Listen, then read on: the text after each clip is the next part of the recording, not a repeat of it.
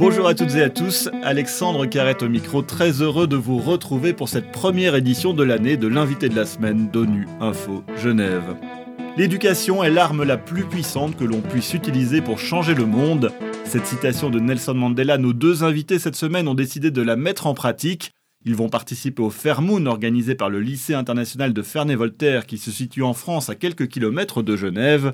Le Moon est un programme qui vise à permettre à des jeunes de se mettre dans la peau de diplomates et de participer à une simulation d'un débat de type onusien. Il a été créé à l'aube de la Deuxième Guerre mondiale par les États-Unis afin d'impliquer directement la jeunesse dans des problématiques qui affectent le monde, et depuis il a fait des émules un peu partout sur la planète. 39 écoles de 17 pays participeront à cette édition qui se déroulera du 7 au 9 janvier prochain en ligne, restrictions sanitaires obligent. Les objectifs de cette simulation sont nombreux, promouvoir les droits de l'homme et la paix, sensibiliser au multilatéralisme et à la médiation internationale, renforcer l'apprentissage des langues et permettre aux jeunes de gagner de la confiance en soi. Pour évoquer cette édition du Fairmoon, j'ai le plaisir de recevoir Maureen Barch, la secrétaire générale, et Malo Millière, tous deux élèves au lycée de Ferney-Voltaire. Ce sont nos invités de la semaine. Maureen Barch et Malo Millière, bonjour. Bonjour. Un grand merci d'avoir accepté notre invitation. Alors, pourquoi avoir décidé de participer au Fairmoon Qu'est-ce que ça représente pour vous, euh, Malo Millière? Euh, bah, ça représente pas mal de choses quand même parce que c'est une implication euh, au quotidien dans une organisation de lycée. Bon, c'est une option qu'on prend comme une autre, mais pour le coup, c'est une option qui demande vraiment de l'investissement, notamment le mercredi après-midi parce qu'elle se passe en dehors du temps scolaire et dans, de tous les jours parce que en fait, c'est un peu le prolongement de, nos passions et de nos, euh, et nos envies, euh, la géopolitique, la diplomatie, tout ça. Bon, Match, c'est vraiment euh, un, projet que vous avez sur toute l'année, c'est pas juste les trois jours qui vont avoir lieu ici en janvier. C'est ça, en fait, on travaille tout au long de l'année régulièrement et la conférence est un peu l'aboutissement de ce travail. Et je trouve que c'est une très belle implication de la part des élèves puisqu'ils apprennent enfin, tous les talents qu'on a besoin parler à l'oral, savoir faire des recherches, savoir communiquer avec les autres, adopter un point de vue qui est différent au sien. Et je trouve qu'en fait, c'est quelque chose qui, euh, qui nous accompagne tout au long de la vie, en fait. C'est pas juste quelque chose de limité à trois jours. Alors, 39 écoles de, 17 pays vont participer à ce Fairmont. Comment ça va se passer concrètement? Comment est-ce que les élèves ont été choisis des autres écoles? Alors, euh, en fait, nous, notre organisation euh, Fermune, euh, le même modèle de fonctionnement est présent dans les autres lycées. Et donc, la plupart du temps, c'est aussi un club facultatif dont les élèves s'engagent à participer. Et donc, c'est eux, parfois, qui vont être... Enfin, les professeurs, ils vont choisir certains élèves pour venir participer à la conférence. Et, donc, voilà, c'est une occasion d'échanger entre tous et ça forme des, des très beaux souvenirs par la suite. Alors les autorités viennent de décider hein, d'organiser ce Fairmoon en ligne en raison des restrictions sanitaires, alors qu'il était prévu de, le faire en présentiel, notamment avec une cérémonie d'ouverture ici euh, au Palais des Nations à Genève. Euh, j'imagine que vous avez dû revoir euh, toute l'organisation de cet événement, Malo Millière. Ah, alors, pas moi personnellement, mais oui, le board, c'est vrai que c'est un peu, un peu dur de l'apprendre si proche de la conférence. surtout que la cérémonie d'ouverture, c'est quand même un moment un peu de gala avec des discours à l'ONU. Enfin, c'est une occasion qu'on a rarement dans une vie. Euh, et surtout, ce qui est après intéressant euh, dans le fait de le faire en présentiel, c'est d'avoir vraiment le contact physique avec euh, les gens, pouvoir débattre avec eux, enfin pouvoir discuter avec eux en dehors des débats. échanger avec des élèves du monde entier, c'est quand même une chance. Mais, mais personnellement, pour avoir déjà fait plusieurs conférences en ligne, par exemple une à Istanbul, euh, je sais que ça ne m'a pas du tout dérangé euh, de le faire à distance et je pense quand même que ce sera une très belle conférence. Et puis d'une certaine manière, on peut dire aussi que vous vivez, euh, ben, c'est ce qui se passe aussi au Palais des Nations. Beaucoup de réunions aussi se sont faites en ligne depuis deux ans parce qu'on ne pouvait plus se, rassembler. Donc c'est aussi une occasion de, vivre l'actualité, Maureen March. Oui, mais c'est ça que je trouve très beau en fait au fond, c'est que peu importe le format ou si on se voit en personne ou non, les échanges, ils peuvent toujours se faire. Et c'est vraiment le contact humain qui est le plus important dans tout ça, que ce soit fait par le biais de la technologie ou pas.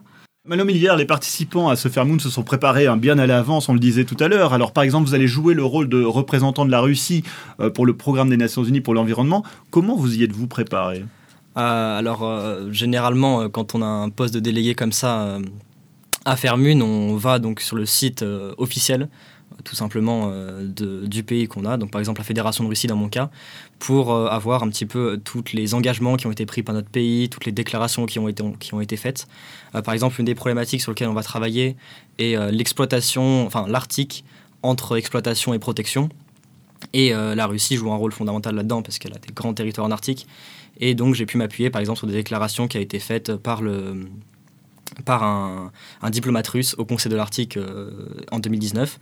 Et c'est par ce genre, de, travail de recherche euh, qu'on peut euh, après formuler vraiment une, une ligne de conduite générale de notre pays et qu'on va pouvoir défendre ensuite contre les autres pays.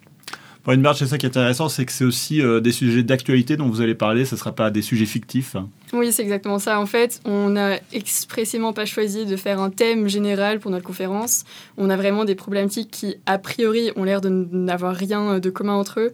Mais en fait, c'était justement pour montrer euh, les différents enjeux qui nous concernent tous à l'échelle planétaire et à quel point il y a une diversité de sujets à traiter euh, au sein desquels on peut vraiment tous s'engager. Vous allez être secrétaire général de, cette édition. Quel est euh, votre rôle concrètement? Euh, alors je dirais que euh, mon rôle premier, ça se décline sur trois axes. la coordination, la motivation et la créativité, dans le sens où je sers de point relais entre les élèves, les professeurs, les parents, euh, après, euh, c'est vraiment euh, une tâche importante aussi de garder les gens motivés pour que, voilà, quand il y a des moments plus difficiles, ils reprennent goût quand même à toute cette activité. Et enfin, la créativité, parce que c'est sans cesse un effort de trouver des, des, nouvelles idées, des nouvelles façons d'engager les élèves et de rendre toute la chose très dynamique. Alors vous allez faire le, discours hein, lors de la cérémonie d'ouverture. On peut déjà savoir quelles seront les grandes lignes de ce que vous allez euh, proposer Alors c'est une question un peu euh, compliquée parce que j'ai écrit, je pense, un brouillon de trois euh, discours très très différents les uns entre les autres. Mais je pense que la ligne générale sur laquelle je vais partir, c'est vraiment cet intérêt pour le contact humain. Dans le sens où lorsqu'on parle de concepts tels que les pays, les Nations Unies, c'est quelque chose d'abstrait. Mais fondamentalement, je trouve que c'est le, lien, le contact euh, d'une personne à une autre, c'est ça le plus important. Et quand on perd ce contact, c'est là que des conflits tels que les guerres éclatent. Et c'est ça le problème. Et c'est pour ça que j'admire tellement l'ONU, puisque c'est une façon d'essayer de remédier à ces tensions. Alors justement, Malo Millière, euh, que, que représentent pour vous euh, les Nations Unies? J'imagine que pour préparer ce Fairmoon, ben, vous avez dû vous plonger dans les rouages de l'organisation. Qu'est-ce que ça représente pour vous en tant que jeune euh, qui allait bientôt participer à la vie active? Ah, c'est, une organisation très très importante hein, qui, depuis un certain nombre d'années maintenant est, centrale dans l'organisation mondiale et dans la communauté, dans la communauté internationale. en fait, c'est un peu c'est pas admiratif, mais près, enfin, même clairement admiratif de, toute cette organisation qui a réussi à survivre et à, faire échapper le monde à tant de crises euh, à, travers des projets humanitaires euh, absolument géniaux et qui ont permis d'améliorer la vie de millions de personnes. Euh, donc, on, imagine qu'on pourra au moins essayer de faire mieux, enfin, qu'on pourra essayer de faire au moins autant bien. Mais c'est vrai que c'est compliqué. et puis, on sent vraiment qu'on a un héritage à tenir et qu'il va falloir euh, perpétuer euh, cette tradition onusienne euh, dans ces cadres.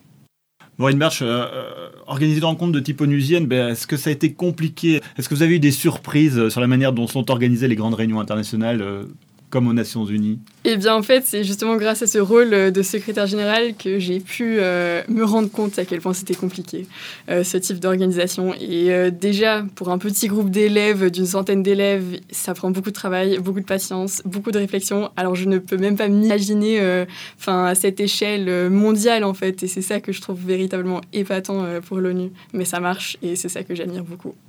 Un autre secrétaire général, celui des Nations Unies, Antonio Guterres, et bien d'autres personnalités au sein des Nations Unies, insistent sur la participation des jeunes à ces travaux, que les jeunes soient plus actifs et soient plus écoutés.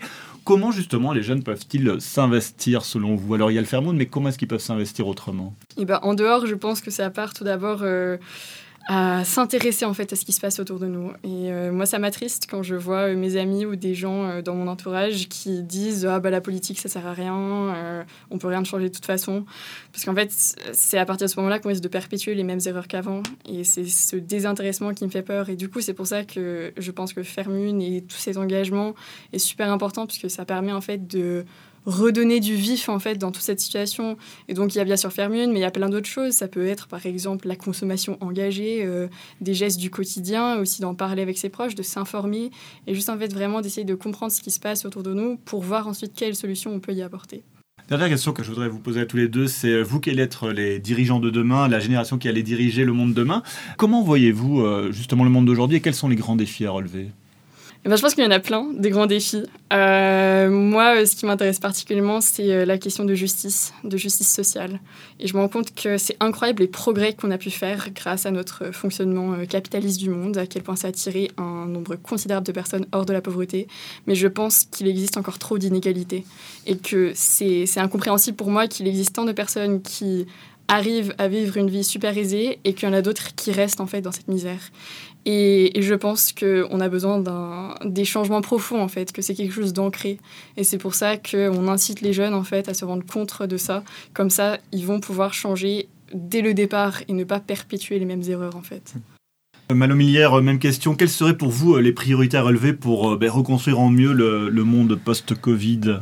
Euh, Eh bien, surtout, je pense que ce serait renouer un peu le lien social parce que euh, je trouve, euh, enfin c'est même un, oui, un constat que je fais assez, j'ai fait assez récemment, c'est qu'il a tendance à vraiment être fragilisé. Et de manière générale, il est bien plus dur, il me semble bien plus dur maintenant plutôt que d'avant d'obtenir un consensus sur ce genre de choses.